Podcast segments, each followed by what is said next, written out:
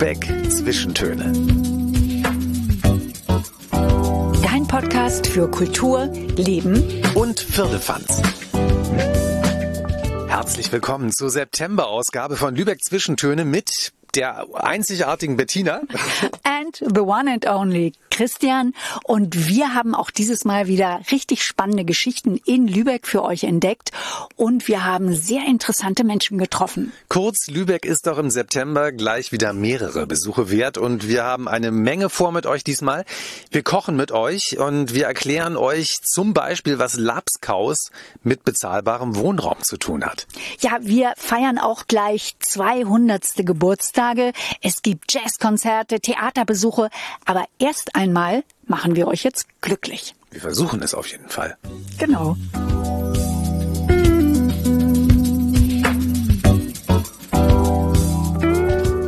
Und wir wollen jetzt mit euch auf eine Expedition gehen. Und das ist ein Termin, auf den ich mich auch besonders gefreut habe, weil es eine Expedition Glück ist.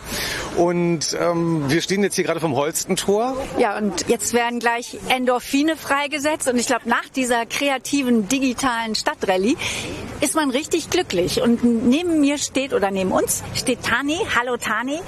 Hallo, danke, dass ich heute dabei sein darf. Tani, du bist ja äh, ein Teil des vierköpfigen Mädelsteams Teams, die diese Glücksrallye entwickelt haben. Genau, wir haben diese, wir haben uns als Team im September letzten Jahres gegründet und haben eine Förderung von dem Kulturfunken Lübeck bekommen und durften diese kreative Stadtrallye entwickeln. Und äh, da bin ich jetzt ganz gespannt. Wir wollen das jetzt mit euch zusammen mal ausprobieren und Tani gibt uns so ein bisschen Hilfestellung. Tani, wie fangen wir jetzt mit dieser ähm, Stadtrallye an? Was müssen wir da machen? Also es gibt zwei Möglichkeiten. Zuerst einmal könnt ihr unsere Website besuchen. Das ist www.kreativwerk-stadt mit dt.de und äh, klickt auf den Reiter Expedition Glück, von wo aus ihr weitergeleitet werdet zu einem Startcode und diese Rallye könnt ihr mit dem WhatsApp Messenger oder Facebook Messenger spielen. Mhm. Gut, das machen wir mal. Wollen wir, es geht, immer, es geht immer los vom Holstentor, habe ich verstanden. Ne? Da kommt dann ja, die erste. Also wir müssen noch mal so ein bisschen erklären diese Expedition, es ist ein Spiel, also man muss ein bisschen Fantasie mitbringen, weil äh, es gibt eine Hintergrundgeschichte. Wir gehen ja nicht einfach nur so los, sondern es gibt eine fiktive Glücksforscherin, die auf einem Schiff festsitzt. Genau, und die heißt Merle, richtig? Richtig, genau. genau. Die will eigentlich wohin? Merle ist auf dem Weg nach Dänemark zu einem äh, Glücksforschungskongress und möchte ihre Ergebnisse präsentieren. Allerdings sitzt sie fest wegen eines Sturms und braucht eure Hilfe, ähm, kreative und inspirierende Orte in Lübeck zu entdecken und ihre Forschungen zu beenden. Hm, kein Problem. Also wir helfen dann jetzt mal Merle. Dazu nehmen wir den WhatsApp Messenger und ähm, scannen diesen QR-Code ein und ja, dann machen wir uns jetzt mal auf den Weg. Wir stehen jetzt hier vom Holstentor. Hier startet auch die Rallye. Und ich bin gespannt, was uns Merle jetzt erzählt, die Glücksforscherin. So, ich mach mal schnell eine Sprachnachricht. Hi, ich bin Merle. Keine Sorge. Ich erkläre euch das Ganze Schritt für Schritt und mache mir Notizen, während ihr die Orte erkundet. Dann schaffe ich es sogar noch rechtzeitig nach Kopenhagen und stehe auch nicht mit leeren Händen da. Genug geredet. Lasst uns loslegen. So, und jetzt äh, passiert Folgendes. Wir kriegen jetzt weitere Instruktionen von Merle. Ja, genau. Und wir müssen uns jetzt auf den Weg machen zur Kunsttankstelle. Tani, da gehen wir jetzt mal hin. Und ne? das ist ja nicht so weit weg vom Holstentor. Auf der Suche nach dem Glück. Ich bin aber jetzt schon direkt ein bisschen glücklicher, Tani. Das ist schön und das ist auch das Ziel der Expedition Glück. Bei mir sind auch schon ein paar Endorphine ausgeschüttet, aber ich glaube, das liegt auch, weil die Sonne daran, dass die Sonne jetzt noch mal rausgekommen ist. Das ist super. Wir gehen jetzt unter dem Holstentor durch. So, und jetzt sind wir angekommen an der Kunsttankstelle. Und was sollen wir jetzt hier machen? Ja, jetzt gucken wir mal, was Merle uns hier geschickt hat über den WhatsApp Messenger. Und da hat Merle geschrieben, euer Ziel ist die Kunsttankstelle, da sind wir ja jetzt. Dort soll jemand wortwörtlich Kunst ausspucken. Wer oder was ist gemeint? wortwörtlich Kunst ausspucken. Hm, interessant. Ich habe eine Idee. Ich sehe mich gerade mal so um. Äh, also ich glaube, ich, ich, ich, vermute, es ist keine real existierende Person. Nein, ich sehe nämlich hier, das ist so ein ähm, Zigarettenautomat oder ein ehemaliger Zigarettenautomat, der ist bunt angemalt. Bettina, du bist so clever, das könnte es tatsächlich sein. Ja, und da ähm, dort, wo die Zigarettenmarken draufstehen würden, da steht jetzt Kunst. Und oben ist ein Geldeinwurf, ein Schlitz. Da müsste man wahrscheinlich was einwerfen. Und Tani, stimmt es dann? Kriege ich dann äh, statt einer Zigarettenschachtel? Sind wir hier richtig? Kommt Kunst raus?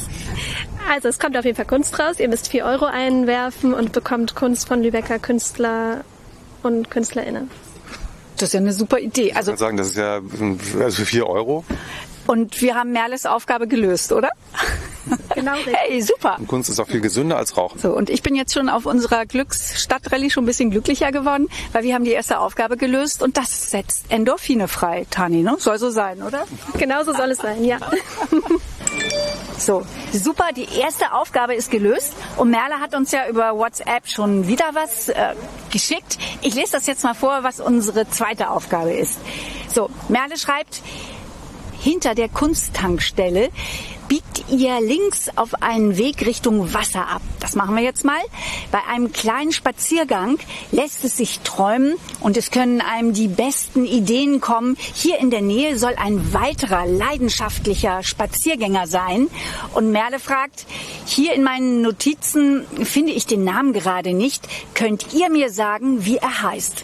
Das finden wir jetzt mal raus. Okay. Diese Merle, die sich alles ausgedacht hat.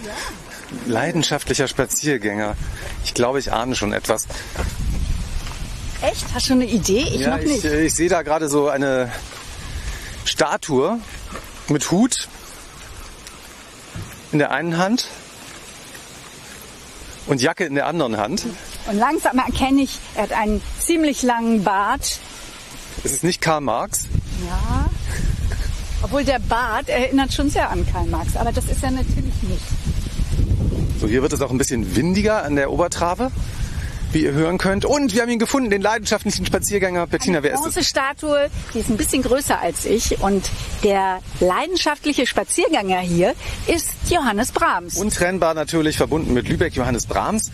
Und es steht hier auch im Boden, ist so eine Metallplatte eingelassen. Da ist ein Zitat von Brahms. Ich halte es übrigens auch für besonders pfiffig von mir, dass ich mir beim Spazierengehen Melodien einfallen und wachsen lasse. Spazieren gehen, da entwickelt man Kreativität. Das wusste schon Johannes Brahms. Tani, haben wir alles richtig gemacht bis hierhin? Sehr gut. Ihr habt auf jeden Fall die zwei Stationen gefunden. Perfekt. Und wir lesen an dieser Stelle natürlich nicht nur ein Zitat von Johannes Brahms, weil wir wollen ihn jetzt auch mal hören. Und auch diesen Link hat uns Merle geschickt. Den hören wir uns jetzt mal an.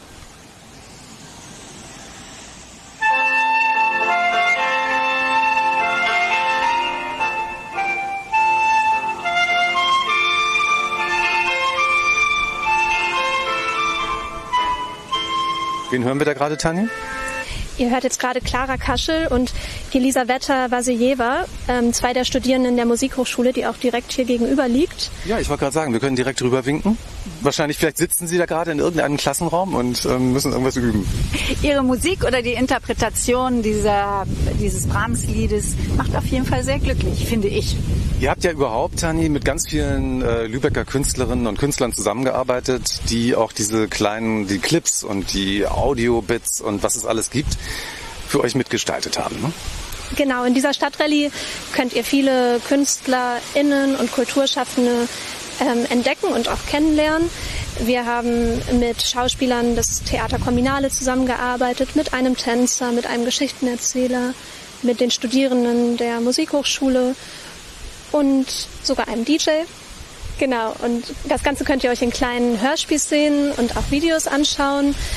Tani, ähm, man kann die ja unterschiedlich lang gestalten. Also zum Beispiel die volle Länge wäre ja drei Stunden. Man kann da aber auch eher wieder aussteigen, oder? Genau, also man muss die Rallye nicht in einem Stück durchspielen und das ist auch das Schöne. Wenn es sehr warm ist oder einem die Füße schon wehtun, kann man auch sagen, man spielt nächste Woche weiter und ähm, das ist dann auch ganz einfach über den WhatsApp Messenger oder Facebook Messenger. Also ihr habt euch da wirklich was Tolles ausgedacht. Mir macht das riesig viel Spaß. Was wäre denn jetzt die nächste Aufgabe? Müssen wir noch mal auch was machen? Können wir da mal aktiv mit eingreifen in die Rallye? So, und es geht hier wirklich Schlag auf Schlag. Merle schickt schon wieder eine Nachricht. Ja, schon wieder eine WhatsApp-Nachricht. Und sie schreibt, welche Melodie kommt euch denn so in den Sinn, wenn ihr hier Richtung Wasser und dann weiter den Kanal entlang spaziert? Lasst mal hören und schickt mir eine Sprachnachricht. Das versüßt mir bestimmt die Wartezeit hier auf dem Schiff. Oh Mann. Wir, können, wir können Merle nicht hängen lassen. Wir müssen irgendwas Wir singen, müssen glaube ich. Aber singen. welche Melodie kommt dir denn wohl gerade in den Sinn, Bettina? Ähm, lass uns doch singen von Joris nur die Musik. Hast du dir was vorgenommen? Ähm, nämlich gar nicht so einfach. ja. Ähm, Bettina, bist du, bist du bereit? Ja, eins, zwei, drei. Don't give a- Heute kann mir keiner was. In meinem Kopf nur die Musik. Drück immer wieder auf Repeat. Don't give a Heute kann mir keiner was. Die ganze Welt ist frisch verliebt. In meinem Kopf nur dieses Lied, nur die Musik. Nur die Musik. Ja, yeah. oh, es war großartig. Ich, ich glaube, wir kommen noch ganz groß raus, Bettina. Ich glaube nicht, da müssen wir noch viele, viele Stunden Gesangsunterricht nehmen. Aber Naja, aber wir schicken das jetzt mal Merle. genau, Einen Moment. Mal sehen, was Ja. Merle sagt. Okay, Merle hat sogar schon geantwortet. Tanni, jetzt musst So. du aber vorlesen, was Merle geschrieben hat. Ne? Wir haben schon wieder eine WhatsApp-Nachricht von ihr. Merle fand das Ganze fantastisch und dankt euch für dieses kleine Ständchen. Ein wahrer Ohrenschmaus. Ach, das schreibt sie doch jedem. Ach, ja, ich weiß nicht, aber es hat auf jeden Fall extrem viel Spaß gemacht. Tani, das äh, ist eine ganz, ganz tolle Idee. Ihr seid ja vier junge Frauen, die sich das ausgedacht haben. Wie seid ihr darauf gekommen? Diese ganzen kleinen unterschiedlichen Geschichten, die man da lösen muss. Wie habt ihr euch das ausgedacht? Äh, Wir sind in Zeiten der Corona-Beschränkungen auf diese Idee gekommen. Wir waren es etwas überdrüssig, ähm, keine kulturellen Veranstaltungen mehr besuchen zu können und auch keine Kunst in unseren Alltag integrieren zu können und wollten etwas schaffen, wodurch man selbst durch Beschränkungen ähm, Kunst und Kultur erleben kann. Und außerdem wollten wir die Lübecker Künstler und KünstlerInnen unterstützen. Und die Expedition Glück ist ja als Kooperation entstanden, ne, Tani? Genau, wir wurden vom Kulturfunken zusammengeführt mit dem Start-up-Unternehmen Riddle, die ähm, digitale Stadtrallyes im urbanen Bereich anbieten. Also Expedition Glück hat bei uns auf jeden Fall funktioniert. Tani, wir danken euch ganz herzlich, dass ihr euch das ausgedacht habt, weil ihr macht viele Menschen glücklich, glaube ich, damit. Ich danke euch auch recht herzlich, dass ähm, wir Teil dieses Podcasts sein dürfen. Sehr, sehr gerne. Mir hat's Spaß gemacht. Ja, ich, mir macht das Und noch mit dem Gesang, das üben wir dann nochmal, Bettina, ne? Ja, Ich traue Merle nicht so ganz, aber naja. Aber ich glaube, sie will einen motivieren, dass man weitermacht. Deswegen ist das alles okay. Ich glaube, das ist der Gedanke, ne? Ja, ich denke schon. Obwohl dir hat's doch auch gefallen, oder?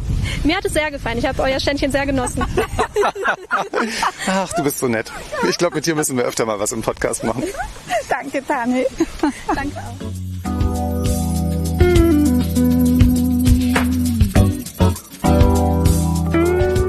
Wir feiern dieses Jahr in Lübeck gleich zwei runde Geburtstage. Es gibt zwei Jubilare im dreistelligen Bereich, 100 Jahre Behnhaus und 100 Jahre Nordische Woche. Ja, und da öffnet am 1. September eine Ausstellung, die sehr spannend ist, die Nordische Woche. Und das gucken wir jetzt mal uns an, wie der Aufbau da erfolgt. Wir sind jetzt im Behnhaus und vor uns steht ein Mann, der hier Bilder hängt und auch äh, irgendwelche... Oh, ich glaube, es ist... Äh, der Leiter des Museums, Dr. Alexander Bastik. Sie legen hier selber Hand an. Sie hängen mit selber. Sie lassen nicht hängen. Die meisten Bilder hängen zum Glück schon, äh, aber bevor wir nicht eröffnet haben, schonen wir vor allem die Arbeiten auf Papier vor zu viel Licht. Deswegen sind die meisten Werke noch abgehängt mit so einem schützenden Papier. Äh, Und das wird erst am 1.9. abgenommen. Dann gehen wir jetzt gleich in Medias Res, Dr. Bastek. Das ist, was wir jetzt hier sehen, die Nordische Woche Lübeck, 1. bis 11. September 1921. Das ist das Originalplakat.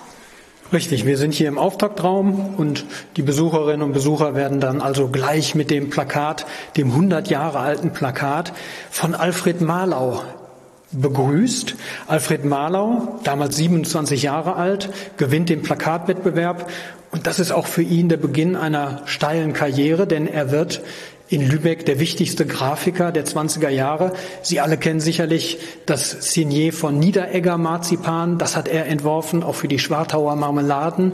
Also eine ganz wichtige Grafikkünstlerfigur hier aus Lübeck. Also er steht bis heute in jedem Supermarktregal eigentlich, ohne dass viele Leute das wissen. Ne? Wenn man die kleinen Marzipanstücke auspackt von Niederegger, dann ist es Herr Malau, den man da mit auspackt. So ist es, genau.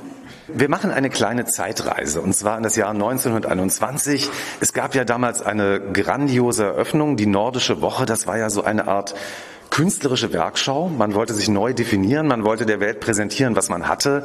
Es gab. Ja, es ging auch ein bisschen darum, dass nach dem Ersten Weltkrieg man wieder Kontakte knüpfen wollte in die Nordländer, zum Beispiel Schweden.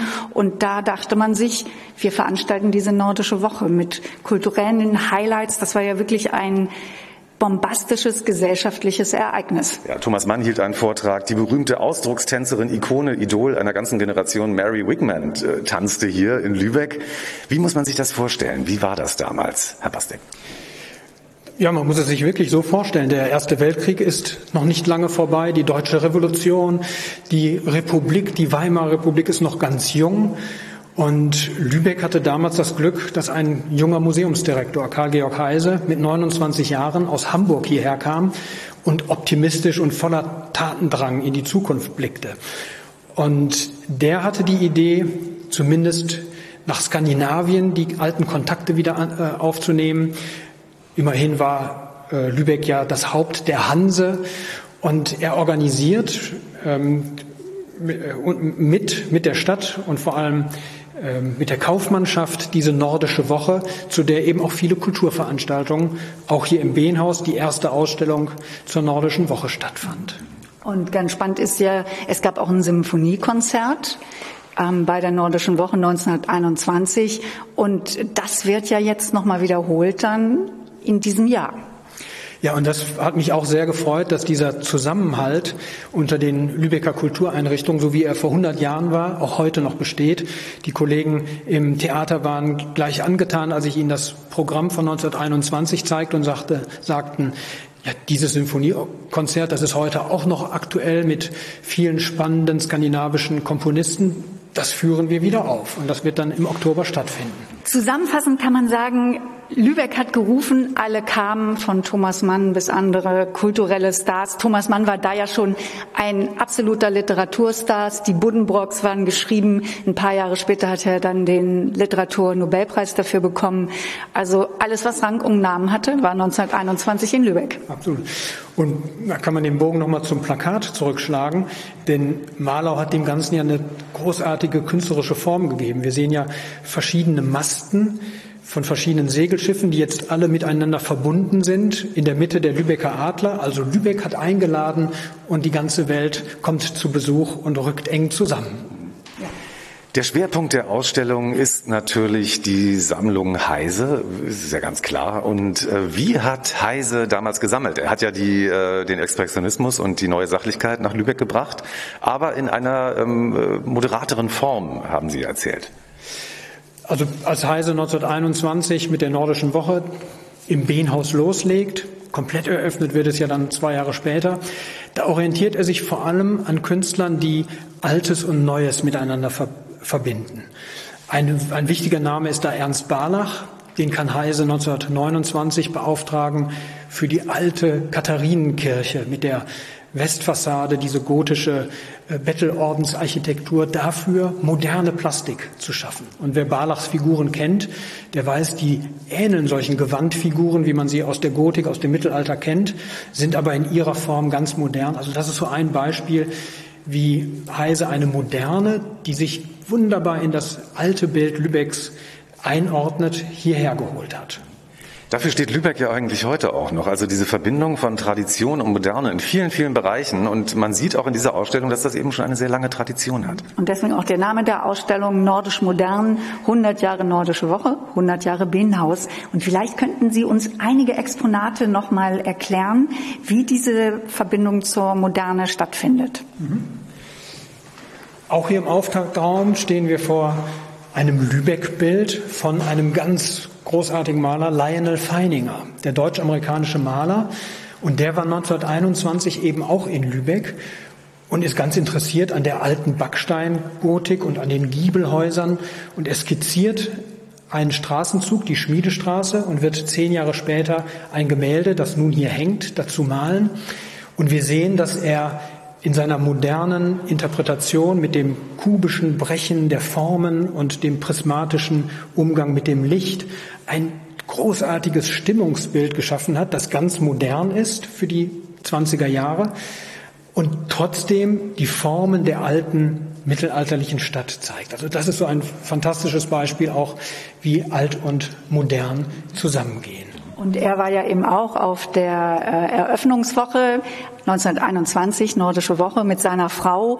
Und Sie haben da noch so ein schönes Zitat von ihr eben gehabt, dass die beiden hatten hier so viel zu tun, waren so aufgeregt, nahmen an allen Feierlichkeiten teil, dass sie ganz erledigt waren danach. Ja, die äh, Ehefrau von Lionel Feininger, Julia, schreibt den Söhnen, die in Weimar geblieben sind. Dort war äh, Lionel Feininger ja am Bauhaus Lehrer, schreibt ihnen, Lübeck ist eine wunderbare Stadt, in der wir aber vor Hitze und Spektakel nicht zu uns selbst gekommen sind. Also Sie merken, die Vorahnungen der nordischen Woche waren damals schon zu spüren und Sie entscheiden sich dann nach zweieinhalb Tagen abzubrechen und an die Ostsee nach Timmendorfer Strand zu fahren und die Seele baumeln zu lassen. Ja, Sommerfrische. Von 100 Jahren, das kann man ja immer noch wunderbar machen. Erst in Lübeck sich berauschen und dann entspannen in Timmendorf. Berauschen mit Marzipan und äh, Rotspuren vielleicht. Ja. Wir müssen unbedingt noch über Munk auch sprechen. Und für Munk gibt es einen richtigen Munkraum in dieser Ausstellung. Der ist gewandert. Also wir hatten in unserer Dauerausstellung den Munkraum im Flügel des Trägerhauses und Munk hat jetzt für diese Ausstellung mal den Raum gewechselt, ist nach vorne ins Vorderhaus gezogen und das ist ja immer toll, wenn man altbekannte, vertraute Bilder plötzlich in anderen Räumen sieht, was sich da tut. Also ganz spannende neue Einblicke. Und vor allen Dingen, wenn man genug Munk hat, um einen Munkraum damit zu bestreiten. Ja, vier Gemälde von Edward Munk, eines davon als Schenkung des Künstlers. Das können nicht viele deutsche Museen vorweisen.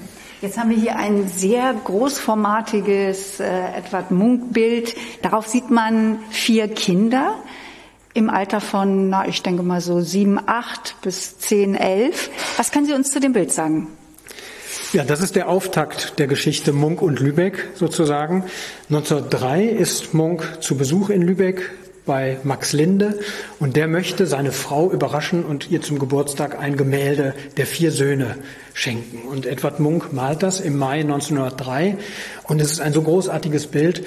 Wer die alte Villa, die äh, Lindes bewohnt haben, kennt, es ist an der Ratzeburger Allee das heutige Standesamt und erahnt, was für ein großer Garten dahinter ist, wo die Kinder gespielt haben, dann kann man sich wirklich vorstellen, wie sie hereingerufen worden sind. Die große Gartentür wird hinter ihnen geschlossen. Sie nehmen jetzt Aufstellung und der Künstler malt sie spontan so, wie sie dort aufgetreten sind. Ja, wir haben gerade gesagt, wir haben das Bild nämlich schon mal gesehen, aber nicht in Lübeck, sondern in aller Wahrscheinlichkeit war es im MoMA in New York. Äh, das Bild wird doch relativ häufig verliehen. Ne? Es wird relativ häufig angefragt, aber wir leihen es tatsächlich nur für besondere Anlässe aus. Wenn New York ruft, ist das wohl so ein solcher. Und zuletzt war es zur großen Jubiläumsausstellung äh, in Oslo im äh, Nationalmuseum zu sehen. Also ich finde, es hängt hier im Bienenhaus perfekt und mir gefällt es sehr, sehr gut, es hier zu sehen. Wir hören hier im Hintergrund so ein Ticken. Und das ist, hier wird nicht etwa die Radioaktivität im Raum gemessen, sondern ähm, was ist das? Das ist ein Thermohygrograph. Der zeichnet also die Temperatur und die Luftfeuchtigkeit auf.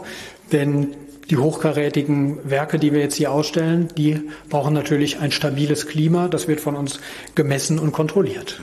Das großbürgerliche Leben, das kann man jetzt hier nicht nur bewundern, indem man sich die Bilder anschaut, sondern auch dieses wunderbare, tolle Museum. Das wirkt ja wahnsinnig lebendig, als wenn die Familie Behn gerade zu einem Spaziergang rausgegangen ist und als Besucher man kommt rein und denkt, wo ist die Familie? Ich bin zu Gast bei den Behns. Genau. Ja, das ist wirklich eine Besonderheit und ich merke auch immer wieder, ähm, Besucherinnen und Besucher, die dieses Haus entdecken, die das ganz positiv aufnehmen.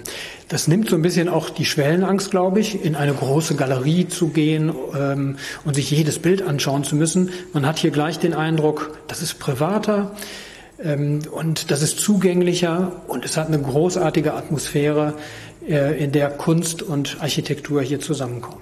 Wenn man nicht nur diese wunderbare Ausstellung sehen möchte, Nordisch Modern, 100 Jahre Nordische Woche, 100 Jahre Behnhaus, dann kann man sich natürlich auch diese Räume noch anschauen im Behnhaus. Was ähm, kann man da entdecken? Was ist besonders? Was müsste man gesehen haben aus Ihrer Sicht? Alles. Ganz besonders ist im Behnhaus der Flügel. Flügel ist in Lübeck immer der Bereich, der Bauteil, der nach hinten in Richtung äh, Garten äh, geht. Und äh, der Flügel hier im Behnhaus, der ist noch beinahe in der Originalausstattung von vor 200, über 200 Jahren, also aus der Zeit um 1800 erhalten. Ein dänischer Architekt Lilly, der Wandbilder dort an die Wand hat malen lassen, Schmetterlinge, die äh, an der Decke fliegen. Also das ist wirklich, sind Räume, da kann man durch äh, wandern und Kleinigkeiten entdecken und wirklich ein architektonisches Gesamtkonzept des Klassizismus. Die Eröffnung des Behnhauses wäre 1921 ohne Lübecker Mäzene gar nicht möglich gewesen. Die Geschichte der Lübecker und der Kunst und der Mäzene, das hat ja eine lange, lange Tradition, die Jahrhunderte weit zurückreicht. Und äh, Karl Georg Heise war ja damals auch sehr raffiniert, um Geld locker zu machen in der Stadt. Wie funktionierte das, Alexander Bastik? Ja, zunächst einmal ist es richtig, es ist, Lübeck ist eine Bürgerstadt, eine Kaufmannsstadt, hat nie einen König, einen Fürsten gehabt, der sich ums Gemeinwohl gekümmert hat. Das mussten die Lübecker Bürger und Bürgerinnen äh, selber machen. Die gemeinnützige, die Gesellschaft zur Beförderung gemeinnütziger Tätigkeiten ist so ein Beispiel, die sich auch für die Kunst natürlich eingesetzt hat und in deren Trägerschaft die Kunstsammlungen waren. Und da konnte Heise natürlich aus dem Vollen schöpfen. Als er 1921 300.000 Mark brauchte, um dieses Haus anzukaufen, da ist er Klinkenputzen gegangen bei vielen äh, Kaufleuten, hat Gelder gesammelt und manchmal musste er tatsächlich strategisch vorgehen. Also er hat wahrscheinlich bei einer Abendveranstaltung die Dame des Hauses angesprochen und sich ein Versprechen abger äh, abgerungen. Und äh, als ihr Ehemann dann keine, kein Geld spenden wollte, konnte er sich darauf berufen. Also da gibt es einen wunderbaren Brief, wo er die Dame des Hauses dann versucht zu beruhigen, wenn ihr Mann das Versprechen, das Sie mir gaben, nicht einhalten kann, dann äh, müssen Sie darüber nicht traurig sein. Sie, wir können uns ausmalen, was an dem Abend äh, in diesem Lübecker Bürgerhaus dann stattgefunden hat. Jedenfalls, be jedenfalls bekam Heise seine Spende und alles wurde gut. Ja, sehr gut. Also man muss auch immer ein guter Psychologe und Taktiker sein, wenn man Museen eröffnen will. Wir haben ja jetzt das große Privileg, mit Ihnen hier durch die Ausstellungen zu gehen und äh, dass Sie uns die Bilder erklären. Wenn jetzt Besucherinnen und Besucher sagen, ich möchte mir diese Ausstellung anschauen, dann habe ich auch die Möglichkeit, auf die Seite des Museums Behnhaus zu gehen. Dann kann ich mir die Bilder mit einem Smartphone und einem QR-Code erklären lassen. Ja, es gibt zu einigen ausgewählten Bildern Audiospuren, da kann man sich dann wirklich die Geschichten anhören und vorlesen lassen. Ansonsten plädiere ich aber dafür, äh, Bilder anschauen, äh, genießen, sich seinen eigenen Reim drauf zu machen. Aber auch da ist ja oft die Frage, alle 178 Exponate schaffe ich nicht. Was sind die wichtigsten oder was muss ich mir anschauen, wenn ich nur so eine Stunde vielleicht Zeit habe? Und auch da bieten wir Tour, Touren an über unseren Audioguide. Da sind dann manchmal zehn bis zwölf Bilder ausgewählt und äh, dazu kann ich mir die Texte anschauen und das Wesentliche dieser Ausstellung dann mitnehmen. Man kann ja auch mehrmals kommen. Man muss ja nicht nur einmal kommen, man kann ja äh, dreimal kommen. Ja? Also ich komme bestimmt nochmal wieder. Das äh, ist wirklich ein toller Museumsbesuch hier und das kann man oder ich empfehle das auf jeden Fall weiter. Dr. Alexander Bastek, vielen Dank für diese äh, frühe Führung und den Blick hinter den Lichtschutz, dass wir schon mal was sehen durften. Und wir drücken ganz fest die Daumen, dass das ein großer Erfolg wird. Ganz herzlichen Dank. Ja, schön. Und wenn äh, ihr euch wundert, äh, hier im Hintergrund ist nämlich gerade eine Klimaanlage angesprungen, die, glaube ich, direkt verbunden ist mit diesem Gerät, über das wir gesprochen haben. Ne?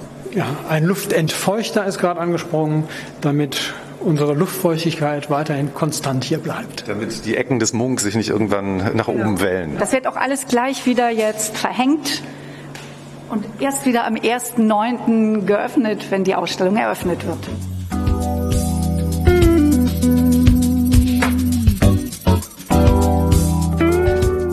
Es ist wieder soweit. In diesem Monat findet auch wieder das Trave Jazz Festival statt. Und zwar geht es los am Donnerstag, dem 9. September, bis einschließlich Sonntag, 12. September. Und wir stehen jetzt hier, es ist eine große Ehre, wir durften nämlich persönlich zu ihm nach Hause kommen. Wir stehen jetzt hier mit Thorsten Hingst, dem künstlerischen Leiter Moin, Thorsten. Hallo, moin. Ja, das ist ja toll. Ich meine, ich hätte gedacht, wir treffen uns im Büro oder so, aber so ist es ja ähm, noch viel persönlicher und viel jazziger irgendwie auch. Viel jazziger, genau. Wir haben hier auch Zugriff auf alle Tonträger etc. etc. Wir können also hier sogar in die Acts reinhören, die wir dann am übernächsten Wochenende im Schuppen 6 hören. Ich bin jetzt erstmal fasziniert hier von diesem tollen Kachelofen, der bis zur Decke hochgeht. ja, wir haben mehrere dieser Kachelöfen hier in der Wohnung. Ja, ja. Wunderbar, sind aber nicht mehr in Betrieb. Okay. Vom Kachelofen zu den Highlights des Trave Jazz Festival. Thorsten, worauf können wir uns freuen oder was sind vielleicht auch deine persönlichen Favoriten? Obwohl das kannst du gar nicht sagen, weil du hast sie ja alle eingeladen. Also insofern äh, sind es alles Favoriten. Ne? Ja, es ist richtig. Also ich könnte jetzt keinen Favoriten nennen, obwohl ich natürlich jemanden im Hinterkopf habe. Es wäre unfair, den jetzt zu nennen. Ähm, ja, es ist eine wilde Mixtur aus unterschiedlichsten stilistischen und äh, unterschiedlichste Besetzungen auch. Wir starten am Freitag mit dem Orgeltrio aus Hamburg, den Drawbars, die sehr funky sind, sehr bluesy sind. Wollen wir da mal reinhören? Machen wir jetzt mal. Machen wir mal.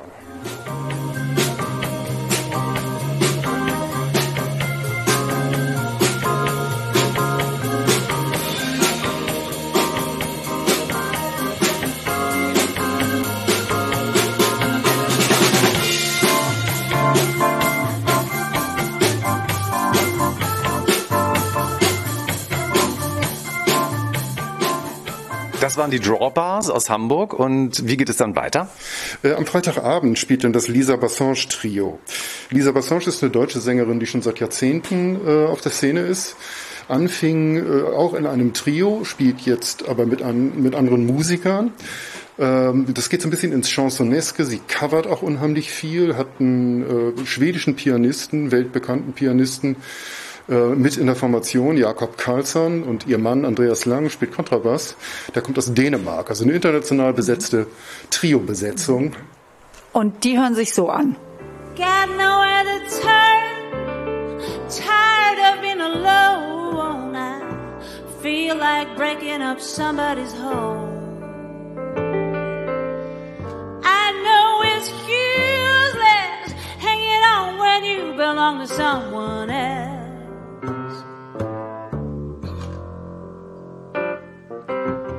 Can't change my feelings, cause after all, I didn't make it myself. Nochmal, Lisa spielt wann? Am wievielten? Lisa spielt am, Lisa spielt am Freitag. Um 20 äh, Uhr im Schuppen 6 an der Untertrave. Und du hast noch einen Tipp für Spezialisten? Ja, vielleicht nicht für Spezialisten, aber für Freunde gepflegter Rock und Pop und Soul und Funk und Rap- und Hip-Hop-Musik. Die ein, einige werden ihn kennen. Äh, nach Lisa Bassange am Freitag spielt Joost Nickel mit seiner Band neu formiert. Das Debütalbum ist gerade erst erschienen. Äh, Joost Nickel ist der Schlagzeuger und von der Formation kennen ihn eigentlich alle, äh, von Jan äh, Delay. Ah, und spielt bei Disco Number One. Mhm. Genau. Und der spielt am Freitag äh, nach Lisa Bassange. Und auf das Konzert freue ich mich richtig, weil das wird richtig abgehen. Das wird sehr rockig, sehr funky, sehr groovy orientiert sein. Es ist ein Wahnsinn-Schlagzeuger. Also Jost Nickel ist bestimmt einer der besten Schlagzeuger, die wir im Land haben. Darauf freue ich mich persönlich sehr. Und da brauchen wir ja auch noch mal ein paar Töne zum Hören. Das ist Jost Nickel. Ladies and Gentlemen, Jost Nickel.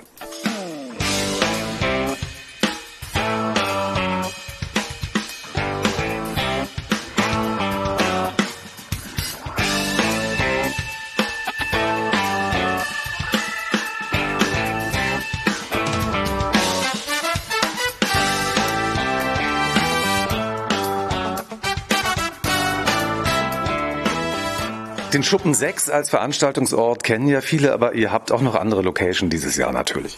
Ja, wir haben wie immer die Petrikirche dabei und St. Jakobi auch. Wobei in der Petrikirche ist so, ist, dass also nicht nur ein Konzert im Kirchenschiff stattfinden wird. Dort gastiert das Duo Cleo und David Grabowski. Die werden äh, Ella Fitzgerald Nummern spielen an dem Abend.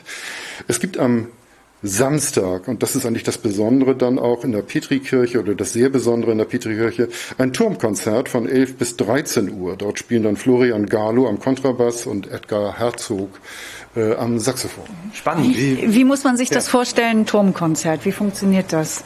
Also die Petrikirche hat ja oben eine Aussichtsplattform und auf der Aussichtsplattform, da spielen die beiden. Man müsste dann also eben mit dem, mit dem Fahrstuhl hochfahren und oben spielen die von 11 bis 13 Uhr unterschiedliche Sets. Also sie spielen nicht zwei Stunden durch, sondern sie spielen mal eine Dreiviertelstunde, machen dann vielleicht mal zehn Minuten Pause, um Kaffee zu trinken oder sowas. Und dann spielen sie halt weiter. Ne? Und das von 11 bis 13 Uhr. Sehr zu empfehlen. Ich hoffe, wir haben schönes Wetter und nicht so viel Wind. Thorsten, kannst du noch mal ein paar Klänge anspielen von Florian Gallo? Ja, du hast hier nämlich eine CD für uns vorbereitet, die hier schon im CD-Player liegt. Ja, und, klar, das ähm, ist seine äh, Debüt-CD, seine, seine Solo-CD Wendekreis heißt die von Florian Galo.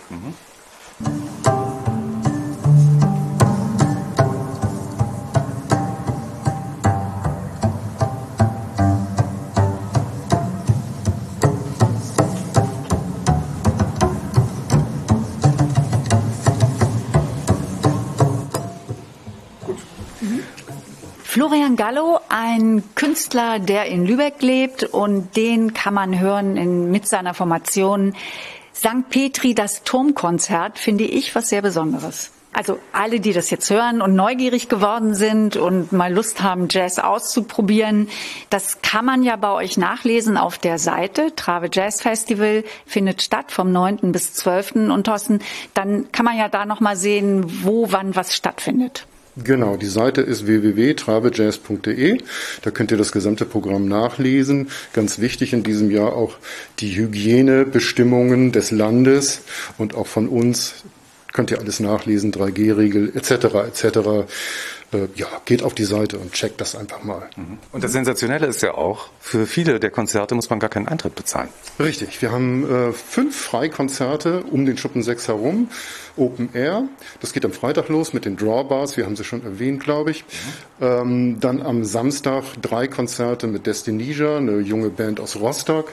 Dann ist Soul Crane dabei, ein interessantes Quartett aus Köln, ohne Schlagzeuger, aber mit zwei Bläsern, Gitarre und Kontrabass.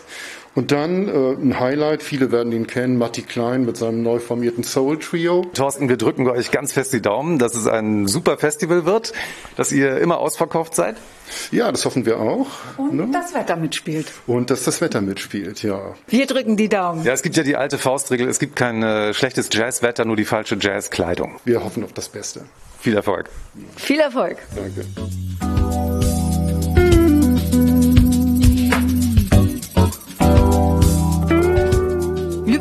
Auch immer wieder gelebte Tradition. Das passiert zum Beispiel auch in der Schiffergesellschaft und in der historischen Halle. Da sitzen wir jetzt zusammen mit Sven Stemmler. Hallo, Herr Stemmler. Hallo, ich freue mich, dass Sie da sind und dass ich mit Ihnen reden kann hier. Ähm, Herr Stemmler ist einerseits Kapitän, Schiffslotse im Hamburger Hafen und eben der Vorsitzende der Schiffergesellschaft zu Lübeck. Herr Stemmler, Sie machen das jetzt seit 2019, dass Sie Vorsitzender sind. Wie versuchen Sie diese altehrwürdige Organisation, die, die ja mehr als 600 Jahre alt ist, wie versuchen Sie das in die Gegenwart zu ziehen? Ja, also unsere Schiffergesellschaft kommt von 1402 und wir versuchen einfach weiterhin uns als Gemeinschaft der Kapitäne zu erhalten, indem wir soziale Arbeit leisten, indem wir Wohnungen günstig vermieten und indem wir diese ganzen Gebäude, die dazugehören, das ist nicht nur das Restaurant, sondern auch noch Witwenhäuser, Witwenbuden nennen wir sie auch, äh, mit günstigen Wohnungen für Seeleute, für Witwen oder für Seeleute, die irgendwo eben Unterstützung brauchen.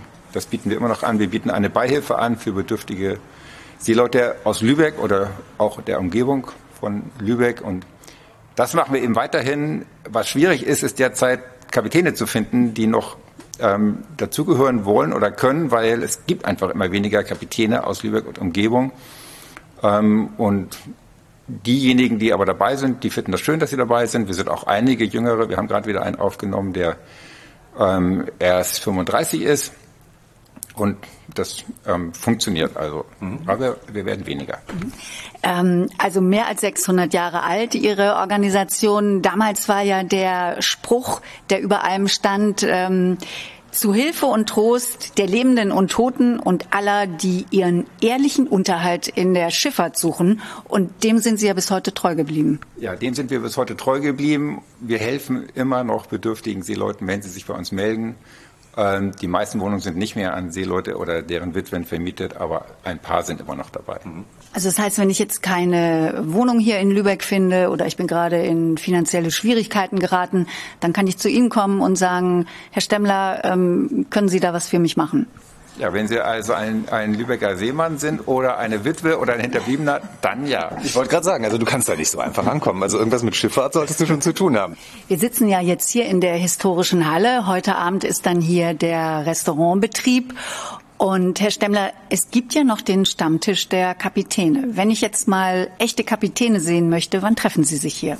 Ja, also wir sitzen hier tatsächlich immer am Dienstag von 17 bis 19 Uhr und da werden immer wieder alte, lustige Seemannsgeschichten erzählt. Wir erzählen uns immer gegenseitig, was wir alles Tolles erlebt haben und es sind unmöglichste Dinge dabei und wir haben eigentlich schon überlegt, ein Buch darüber zu schreiben. Bei anderen Geschichten mit Frauen wird erzählt, nein, wir schreiben niemals ein Buch darüber.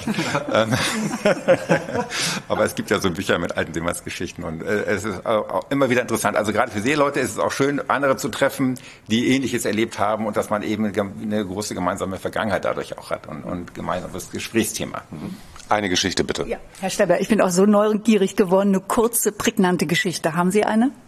Äh, also ich, äh, ich habe natürlich viele Geschichten. Aber, aber zum Beispiel, ich habe es mal erlebt, dass ein Flugzeug in unserer Nähe ähm, notwassern mussten, weil sie zu wenig Treibstoff hatten. Das war auf der Reise von, wir waren auf der Reise von Hawaii nach Los Angeles. Das Flugzeug kam aus der Gegend von San Francisco und wollte nach Hawaii.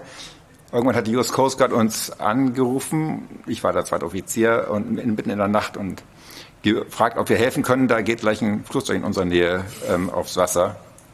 Und das haben wir tatsächlich gemacht und ich war dann auch mit dem Rettungsboot draußen und habe ähm, ganz viele kleine Rettungsinseln, die amerikanische Flugzeuge abgeworfen hatten, abgesucht. Und in der kleinsten, das war deren eigene, habe ich zunächst zwei von den drei Leuten gefunden und der dritte schwamm dann noch um deren Flugzeug rum, suchte die anderen beiden und den haben wir dann auch noch gefunden. Und die haben alle drei überlebt und das Flugzeug ging kurze Zeit später auch unter und, ähm, und wir haben die drei Leute wieder zurück in die USA gebracht, weil wir ja gerade nach Los Angeles fuhren mit dem Schiff. Wahnsinn. Das Buch muss geschrieben werden. Oder das kann man verfilmen sogar, glaube ich. Ja, ich habe auch schon den Film vor mir gesehen, Herr Stemmler. Unbedingt. Ja, mit den Geschichten ist es ja immer so, sie fangen irgendwo an und dann irgendwie nach so ein paar Jahrhunderten nennt man das dann irgendwann auch Seemannsgarn, glaube ich, ne? Ja, das eine oder andere, was hier erzählt wird, das ist das Seemannsgarn. Das Seemannsgarn ist das, was aus den Köpfen der alten Seeleute rauskommt, dass, weil die Geschichten sich doch immer ein bisschen verändern und zusammengesponnen werden aus verschiedenen Geschichten teilweise. Wenn Sie jetzt dann mit Ihren ähm, Kapitänskollegen am Tisch sitzen, dann wird ja abends auch gegessen und da ist bestimmt auch mal Lapskaus ein Gericht, das da auf den Tisch kommt. Das werden wir uns nachher noch mal angucken in der Küche, wie das zubereitet wird. Wir müssen ja natürlich, also historische Halle, viele waren vielleicht schon mal da, aber einige bestimmt auch nicht. Da müssen wir natürlich noch mal kurz beschreiben, wie es hier aussieht. Also von der Decke hängen äh, viele historische Schiffsmodelle und die Tische, das sind so lange Bänke. Die Schiffsmodelle sind ja auch sehr groß, teilweise über einen Meter. Das äh, finde ich schon ziemlich ungewöhnlich. Und äh, es gibt tatsächlich, ähm, Sven Stemmler, Sie werden uns das hoffentlich gleich bestätigen, angeblich immer noch Tische, die aus historischen Schiffsplanken gebaut sind. Also ich meine, dass die alten Bänke ganz oben, die sind aus alten Schiffsplanken gemacht. Das war früher ja so, dass das, diese Halle nur für die einzelnen Gruppen der Seefahrer Lübecks gewesen ist. Also für die Schonenfahrer, die nach Schonen in Schweden gefahren sind, die Bergenfahrer, die Novgorod-Fahrer, das waren alles ähm, Gebiete, wo die Hanse ihre ähm, Kontore hatte und, und die einzelnen Schiffe waren in verschiedenen Gruppen, die eben, je nachdem, wo sie hingefahren sind, ihre eigenen Bänke hier auch hatten, die auch immer noch die entsprechenden Wappen an den Wangen an den haben ähm, der, der Bänke, die hier stehen. Ja, tolle Schnitzarbeiten. Also der Lübecker Adler natürlich zu sehen, äh, Schiffe, die auch geschnitzt sind. Das ist, man sitzt hier und macht eine Zeitreise in die Vergangenheit. Mhm. Das Haus öffnete sich ja dann erst oder öffnete seine Pforten 1866. Da kam ja dann ein Restaurant rein, so wie es heute hier noch dieses Restaurant gibt. Ich finde ganz interessant, dass ähm, Sie da sehr innovativ waren, wie man wieder an Geld und neue Einnahmen kommt. Weil, wenn ich das richtig verstanden habe, war es ja früher so, dass man Mitglied sein musste in der Schiffergesellschaft und man hat dann einen Beitrag gezahlt und als diese ähm, Pflicht, Mitglied sein zu müssen, abgeschafft wurde, da gab es ja dann ein Finanzierungsproblem. Ja.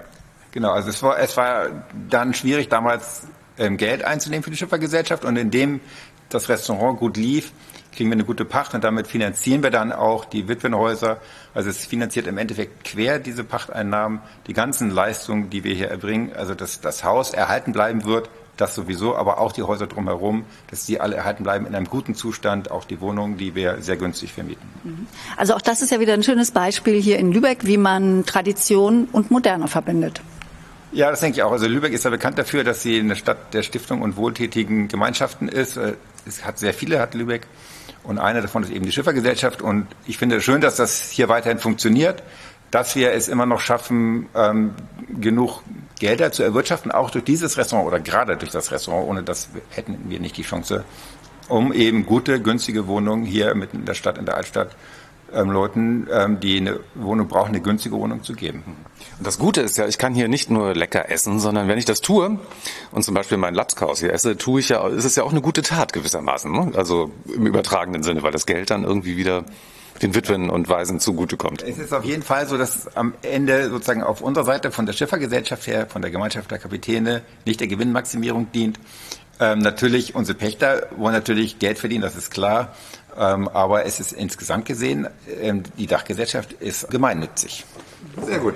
Jetzt haben wir die ganze Zeit über Kapitäne gesprochen. Gibt es dann hier eigentlich äh, in Ihrer Vereinigung, gibt es da auch Kapitäninnen? Ja, wir haben eine Kapitänin, Silke Muschitz, und sie ist, glaube ich, unsere zweite oder drittletzte Aufnahme gewesen. Und das ist eine ganz tolle Kapitänin und wir sind sehr froh, dass sie bei uns ist. Sie ist bei Habak-Lloyd als Kapitänin gefahren, also keiner von den Kapitänen, die hier am Stammtisch sitzen, ist jemals auf einem größeren Schiff als Kapitän gefahren als sie. Hm. Und, ähm, und ähm, sie ist inzwischen an Land ähm, bei Hapag-Lloyd und arbeitet dort als Personalchefin für die Seeleute. Hm. Also Gleichberechtigung in der Schiffergesellschaft. Ja, auf jeden Fall. Also wir haben es noch nicht so ganz geeinigt, ob sie eine Schifferschwester oder eine Schifferbrüderin ist. Aber ähm, ähm, denn die Schifferschwestern waren traditionell die Frauen der oder Witwen je nachdem, also der Seeleute, also die, wir, wir laden ja auch manchmal ältere Leute ein und speziell Schifferwitwen und ähm, eine, die die eine Witwe von einem Seemann der Schiffergesellschaft ist oder einem Kapitän, die ist eine Schifferwitwe und das ist eine Schifferschwester. Wir, ich, also ich zumindest und einige andere auch bezeichnen Silke jetzt auch als Schifferschwester, aber es gibt auch Schifferbrüder, die sich daran stören.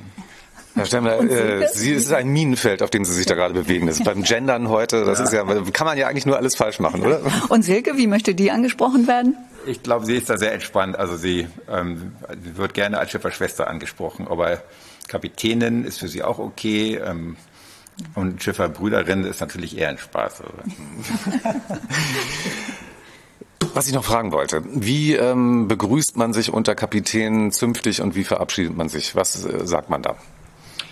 Also das ist ganz verschieden. Also wir verabschieden uns ja ganz normal oder begrüßen uns, so wie jeder andere auch, mit Hallo, aber als Kapitän oder sowas wünscht man natürlich immer seinem Ablöser zum Beispiel eine gute Reise, eine gute Fahrt, immer handbreit Wasser unter dem Kiel und mögen die Wogen mit dir sein oder was auch immer. Also es gibt sehr viele verschiedene Möglichkeiten. Aber wir haben hier jetzt nicht eine traditionelle Begrüßung oder so okay. am Stammtisch. Wir gehen jetzt in die Küche, glaube ich, weil ähm, wir haben jetzt über Lapskaus auch schon gesprochen bereits. Mhm. Wir Herr hoffen, Stemm wir kriegen auch eins. Ja, Herr Stemmler, mögen Sie Lapskaus? Ja, ich esse sehr, sehr gerne Lapskaus. Ich freue mich immer, wenn da ähm, äh, noch ein schöner Hering dabei ist und ähm, das Ei oben drauf. Und es gibt einige, die müssen sich erstmal daran gewöhnen, aber ich habe das schon immer gemacht. Auch als Kind mochte ich das gerne. Dann gucken wir uns das jetzt mal an. Ja, und vielen Dank, dass Sie sich die Zeit genommen haben und äh, immer eine Handbreit Wasser unterm Kiel und mögen die Wogen mit, Wellen mit Ihnen sein. Ja, genau, das kann man sagen. Und was wir noch sagen, was als Lotse sagen wir sehr häufig oder auch wenn jemand irgendwo gleich oder bald hinkommen soll, dann sagen wir häufig, komm gut hin. Das ist auch noch. Gut, Komm dann gut jetzt, hin. wir müssen ja, ja. erstmal nur in die Küche, ja, aber wir hoffen, Küche. dass wir da gut, gut hinkommen. Hin. Ne? Ja. Tschüss Klasse, und bis zum nächsten Mal. Vielen Dank. Ja, alles klar, ich bedanke mich auch sehr und freue mich, Sie irgendwann mal wieder hier sehen zu können als normale Gäste. 100 oh, das ist Pro. schön. Ja. Davon.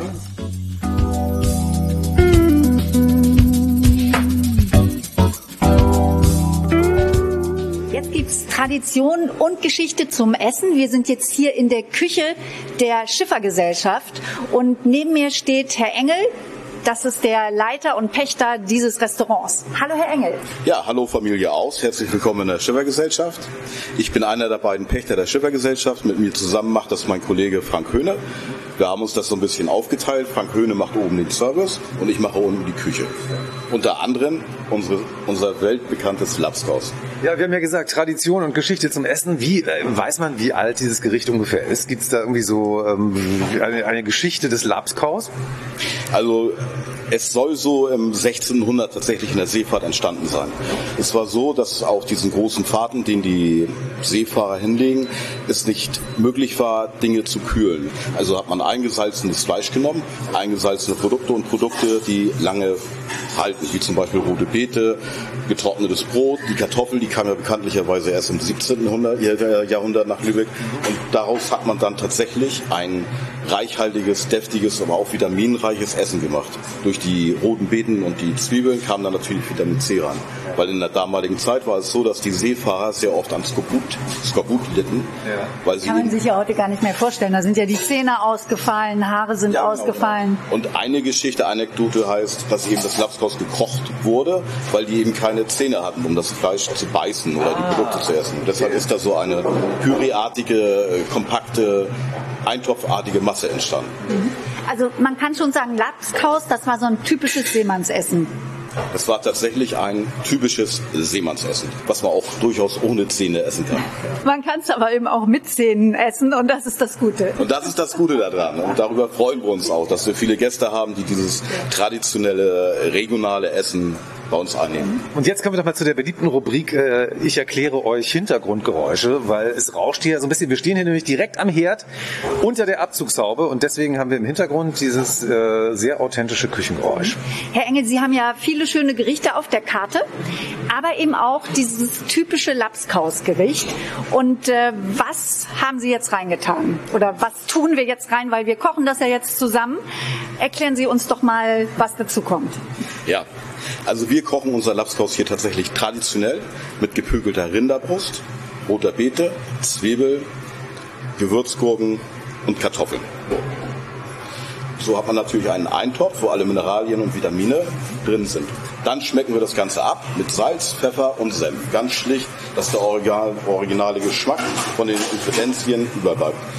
Wir machen das hier, wenn wir es rausgeben, äh, machen wir dann noch immer ein bisschen frische rote, also eingepickelte, eingelegte süß-saure rote Beete rein, damit man eine schöne, appetitliche rosa Farbe hat. So, wir haben die, die Rinderbrust, das ist ja jetzt schon vorbereitet, weil drei Stunden, wir können das ja nicht jetzt so lange hier kochen lassen. Ähm, wir sehen die einzelnen Zutaten und Sie haben eine Portion für uns schon mal zubereitet. Das hat jetzt eine tolle rote Farbe. Also das ja, ist, ist natürlich entstanden durch die rote Beete, ne? Die rote Beete, durch die frische rote Beete, die da reinkommt. Da sehen Sie auch noch diese kleinen Würfelchen, da rote Beete. So, das mache ich mir jetzt einfach mal warm.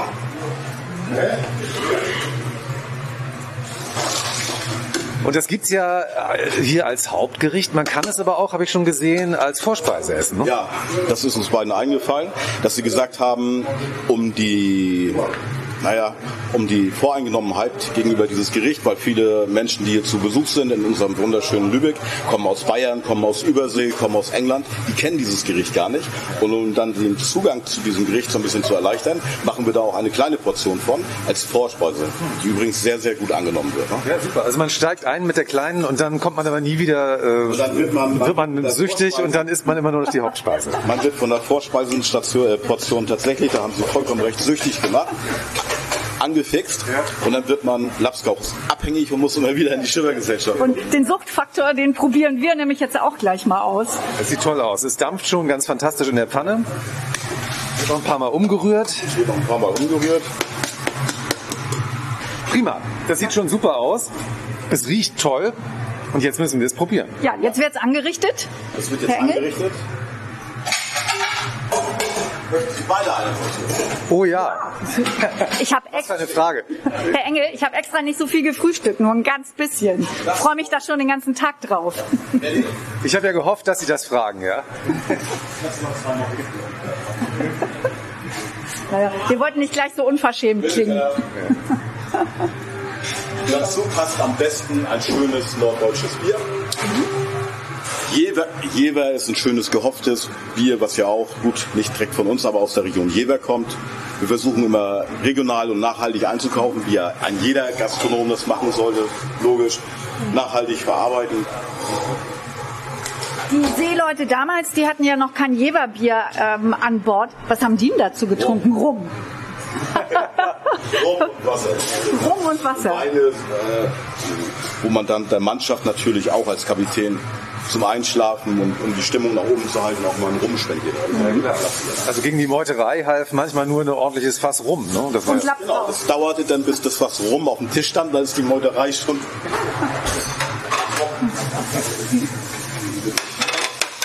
Weil, und wir geben hier als Beilage zum Lapskaus. Also traditionell wird tatsächlich zum Lapskaus ein Spiegelei oder ein Setzei gereicht. So, jetzt können Sie sich hier das zusammenstellen. Das ist hausangelegter Kürbis, süß-sauer, die rote Beete süß-sauer, eine Zwiebel und eine Gewürzgurke. Ach, super. Können Sie sich hier auf diesen Beilagen, wir servieren dazu ein holländisches Matjesfilet. Ja. Da kann man sich dann selber was fertig machen hier auf dem Teller. Wir versuchen jetzt mal die Eier von der Platte zu kriegen. Mache ich Ihnen da mal Ihre schöne Portion Schirrer-Gesellschaft Captain's Lapskaus auf dem Teller. Riecht auf jeden Fall schon super lecker. Ganz toll. Natürlich. Lecker. Ich habe ja jetzt die äh, Beilagen auf dem Teller mit dem Matjes arrangiert. Herr Engel, was sagen Sie? Kann man das so servieren? Also wenn Sie mal einen neuen Job brauchen, Frau Aust, melden Sie sich einfach. Das mache ich. Ich sehe da eine Zukunft. Ja, ist nicht dunkel. Fantastisch, prima. Gut, das sieht toll aus. Jetzt müssen wir, äh, unsere Aufgabe ist jetzt unsere angenehme Pflicht, äh, das zu probieren. Und das machen wir am besten oben, ne? Das machen Sie am besten oben im Im Restaurant. historischen Ambiente. In dem ganz tollen historischen Ambiente. Alles klar.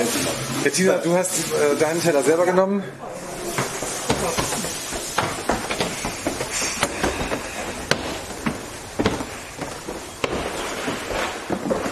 Und wir sind jetzt oben angekommen und wir sitzen hier, wir dürfen essen im sogenannten Beichtstuhl. Warum heißt der so? Beichtstuhl. Der Beichtstuhl ist ganz einfach erklärt.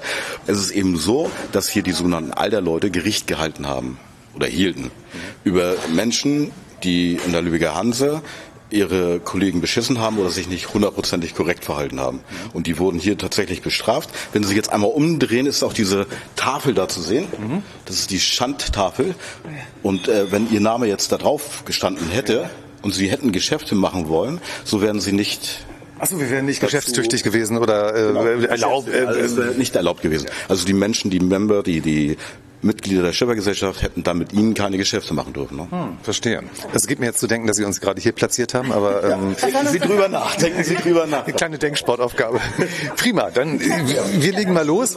Ja, vielen, vielen Dank. Es sieht auf jeden Fall toll aus. Und vielen Dank für den netten Besuch. Ach so, ja, wir kommen bestimmt wieder. Wir sehen uns. und Danke, dass Sie sich die Zeit genommen haben. Vielen Dank. Gerne, immer wieder. Der erste Bissen. Wirklich super lecker. Die ähm, Farbe ist ja durch die rote Beete sehr schön rot. Drüber ist jetzt ein Spiegelei dekoriert. Und die Beilagen, besonders schön finde ich ja den eingelegten Kürbis. So, jetzt muss ich auch mal probieren. Lecker. Mm. Ich glaube, Sehr, sehr lecker. Und vor allen Dingen, man hat noch so die rote Beete, hat auch noch richtig schönen Biss. ja. Schön passt der Hering dazu. Ich glaube, es wird nicht das letzte Mal sein, dass ich hier Lapskaus esse. Ich glaube, Lübecker Lapskaus und wir, das wird der Beginn einer wunderbaren, jahrzehntelangen Freundschaft. Guten Appetit, Bettina. Wünsche ich dir auch, Christian.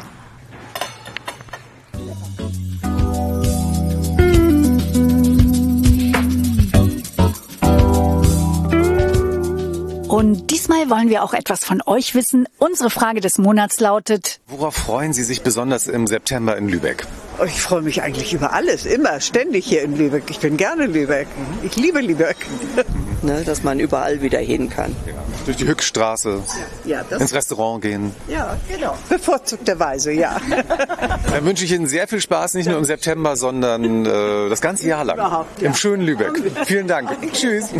Wir paddeln halt im Sommer äh, des Öfteren auf der Wagnitz. Wir haben ein eigenes Kanu und da freue ich mich schon drauf, jetzt wieder hier Boot zu fahren. Ich war gerade äh, längere Zeit im Urlaub. Deswegen bin ich erst seit einigen Tagen wieder in Lübeck und habe schon Lust, hier noch ein bisschen den Spätsommer abzugreifen, bevor es für mich dann nach Freiburg geht. Hier kann man die Sommermonate auf jeden Fall noch ausklingen lassen. Ja, dann genießt das Boot und die Wagenetz. Ja, vielen Dank. Worauf freust du dich ganz besonders in Lübeck im September?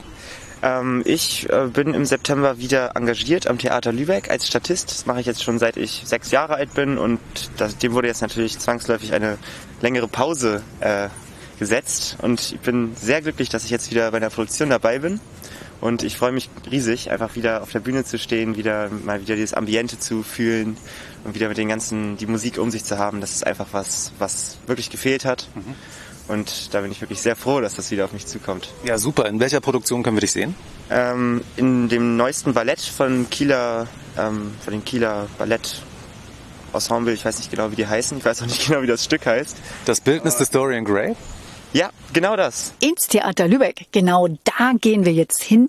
Wir wollen wissen, wie weit es mit der Premiere ist von Oscar Wildes Dorian Gray. Dorian Gray, der Mann, der nicht altert, stattdessen sein Porträt und der einen hohen Preis dafür zahlen muss.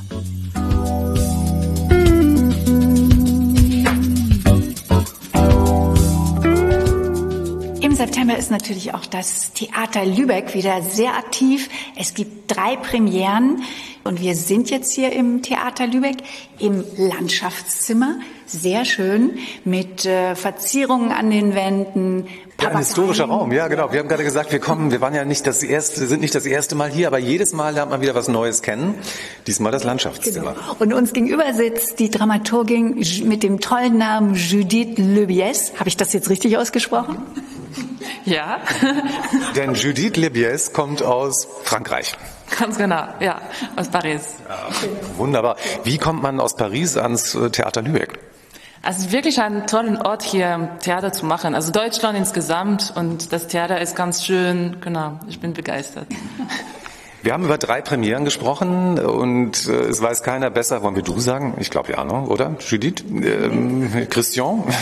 Bettina? Bettina? keiner weiß besser als du, Judith, äh, welche drei Premieren das sind.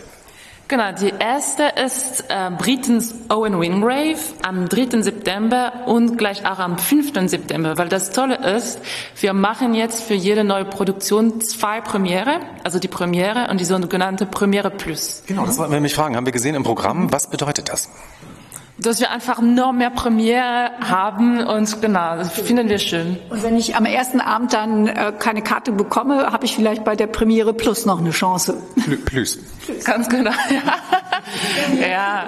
Wir können leider im Moment nicht das Haus noch voll haben, wegen so genau der Umständen. Deshalb haben wir entschieden, dass wir doch zwei Premiere machen, sodass genau, sodass ein, insgesamt ein ganzes Publikum da sein kann. Eine äh, weitere große Premiere ist ja das Bildnis des Dorian Gray, ein Ballett in Kooperation mit Kiel. Und ähm, da finde ich besonders schön, man kann eine Karte erwerben für fünf Euro für das öffentliche Training. Wie muss man sich das vorstellen, Judith? Genau, also es ist eigentlich so, dass jeden Tag äh, die Tänzerinnen und Tänzer, ähm, also wenn sie so beruflich tänzen, die machen, die haben ein, äh, ein Training. Also das heißt, sie müssen sich für die Probe aufwärmen und sie wollen auch sich äh, immer perfektionieren. Und deshalb sind diese Training da. Und das machen sie wirklich jeden Tag. Und die wir haben jetzt äh, die Gelegenheit äh, auch das Publikum dazu einzuladen, so dass wir alle zusammen äh, beobachten können, wie diese Training funktioniert und was machen da die Tänzer. Mhm. Also ich sehe dann mal so diese Ballettübungen, wie die sich dehnen, wie sie ihre ihre Figuren tanzen und wahrscheinlich hört man dann auch, ähm, wenn wenn es Verbesserungsvorschläge gibt vom vom Leiter oder dem Dramaturgen und das Ganze findet jetzt am 11. September statt. Genau, das findet schon äh, am Vormittag, am 11. September um 11 Uhr und das ist eigentlich am gleichen Tag wie die Premiere. Also die Premiere ist auch am 11. September um 19.30 Uhr. Genau, das heißt, man sieht dann das Training von den Tänzerinnen und Tänzern und dann das Training, das sie dann für den Abend machen. Mhm. Das sind ja Hochleistungssportler und das ist wahrscheinlich so ein bisschen auch so, als ob man dem äh, FC Bayern München beim Training zugucken kann oder so. Ganz genau, ja, ja, eigentlich schon, ja. ja. Und dann kann ich mir noch ein paar Ballettübungen vielleicht abgucken. Ja, spannend. Also ich fand früher auch immer, äh, mein Vater hat lange als Regisseur am Theater gearbeitet und ich fand die Proben eigentlich immer äh, fast spannender als die eigentliche Aufführung dann am Ende. Ja, viele Regisseure magen auch also einfach mögen diese Probe, diese Prozess am liebsten, weil das ist so toll, mit, direkt mit den Menschen zu arbeiten. Dorian Gray ist eine Kooperation mit dem Theater Kiel. Und äh, was erwartet die Besucher da an diesem Abend? Ich habe schon gehört, es ist so eine Mischung aus Ballett und äh, Kammerkonzert. Mhm. Was passiert genau? Genau. Also die, die Tänzerinnen und Tänzer tanzen auf diese Musik und die, die Musik ist äh, hauptsächlich Kammermusik mit Klavier und Streichquartett, genau, von Schostakowitsch unter anderem und ganz tolle Musik. Und genau, die, die Handlung basiert auf Oscar Wildes Roman, also ähm, Dorian Gray, das Bildnis des Dorian Gray. Ja, und es ist ja, ich finde, ein sehr aktuelles Thema, weil gerade so durch Social Media, wir versuchen ja alle, uns da äh, unsere, unser Äußeres zu optimieren mit irgendwelchen Filtern oder sonstiges. Also deswegen, wenn man jetzt denkt, na ja, ein altes Stück, ähm, ich finde es sehr modern. Der Traum von ewiger Jugend und Schönheit ist so aktuell, so aktuell wie nie eigentlich. Ja, ne? Ganz genau, ja, ja. Wir wollen alle irgendwie, wir versuchen alle jung zu bleiben und schön und genau. Und ist es wirklich so, dass man glücklich sein kann? Ist, glaube ich, die Frage dieses Balletts. Ich glaube, wir drei wissen, wie wir hier so am Tisch sitzen. ja, ich glaube, das dass es nicht so ist. genau, und das ist auch im Ballett sieht man das auch so. Judith, es gibt noch ein zweites Projekt, äh, eine weitere Premiere in diesem September. Was ist das? Das ist jetzt eine Gala. Also wir haben jetzt drei völlig äh, verschiedene Projekte. Also Owen Grave ist eine Oper, ähm, Dorian Gray ist ein Ballett und die Gala ist ein Konzert mit äh, fantastischen Sängerinnen und Sängern, die, die vor allem Gäste sind und die wir eigentlich für andere Produktionen äh, einladen wollten, die aber nicht stattfinden können, so Lohengrin zum Beispiel, oder die nur später stattfinden können. Und genau, wir haben dann diese tolle Sänger eingeladen, um mit uns diese, ähm, diese Gala zu gestalten. Und genau, das Programm ist wirklich äh, fantastisch, weil es ist selten, dass man so viele äh, Sängerinnen haben kann, die diese Repertoire aussingen können. Also Wagner, Strauss, ja, und russische Musik dann auch, Rachmaninoff, Tchaikovsky, ja. Ein echter Leckerbissen. Wann geht es los? Ähm, das geht am 19. September los, um 18 Uhr. Das ist die erste, die, Premi die erste Premiere. Und die Premiere Plus ist am 2. Oktober um 19.30 Uhr. Mhm. Ich habe jetzt noch mal eine Frage, Judith. Ähm, das ist so ein, so ein Insider, wenn du es nicht verraten willst. Es gibt ja so, äh, man geht ja nach der Aufführung oder nach einer Premiere gehen die Künstler ja immer in so in diese Kneipen. Ja, in Hamburg gibt es die lange Reihe. Da sind so, da trifft man dann die Schauspieler auch, wie sie sich dann entspannen mit einem Glas Wein. Wo geht man denn in Lübeck hin, wenn man nach der Vorführung noch Schauspieler treffen will oder Künstler? Also wirklich ganz nah im, im, in der Restaurant, das noch im, im Haus ist, also dem Dürfle. Genau. Und der ist ganz schön auch, man isst ganz gut und da kann man die, eben die Schauspielerinnen, die Sängerinnen, die Tänzerinnen treffen. Sich vielleicht noch ein Autogramm holen. ja. Das lieben Sie. Ja, da freuen Sie sich sehr. Judith, das war eine große Überraschung, weil wir kamen hierher und dachten, wir treffen äh, Judith Lebitz, die sich dann aber als Judith äh, Lebies äh, entpuppte. Schön, dass du hier bist in Lübeck und uns mit deiner Kunst und deinen Ideen und allem bereicherst. Und wir wünschen sehr viel Erfolg und toi toi toi für alle Premieren. Toi toi toi. Danke, Judith. Merci. Man darf nicht Danke sagen, nachdem jemand toi toi toi gesagt hat, aber Alter Theater, aber glaube ich, ich teste das ja immer, weil ähm, ich habe es neulich mal gemacht, da haben die Schauspieler sich bedankt. Was immer, man darf auch nicht auf der Bühne pfeifen. Das stimmt ja. Das ist auch verboten. Was ist noch verboten? Also in Frankreich darf man nicht äh, nichts Grünes anhaben, also kein grünes Kleid oder so. Aber ich denke, in Deutschland ist das nicht so. Nee, das kennen wir nicht. Nee, das habe ich auch noch nicht gehört. Ich kann nur pfeifen und toi toi toi nicht Danke sagen. Aber Und gut, und grün jetzt dazu. ja, vielleicht hat das irgendeinen Grund, einen triftigen.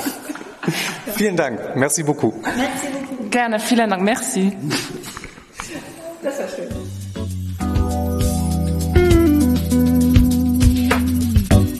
Das war Lübeck Zwischentöne im September. Und wir hoffen sehr, ihr seid auch im Oktober wieder dabei. Die neue Episode hört ihr dann ab 1. Oktober. Und bis dahin wünschen wir euch eine sehr gute Zeit in Lübeck mit Dorian Gray, mit Jazz, mit Lapskaus und Glücksexpeditionen. Tschüss, bis zum nächsten Mal. Tschüss, wir freuen uns auf euch.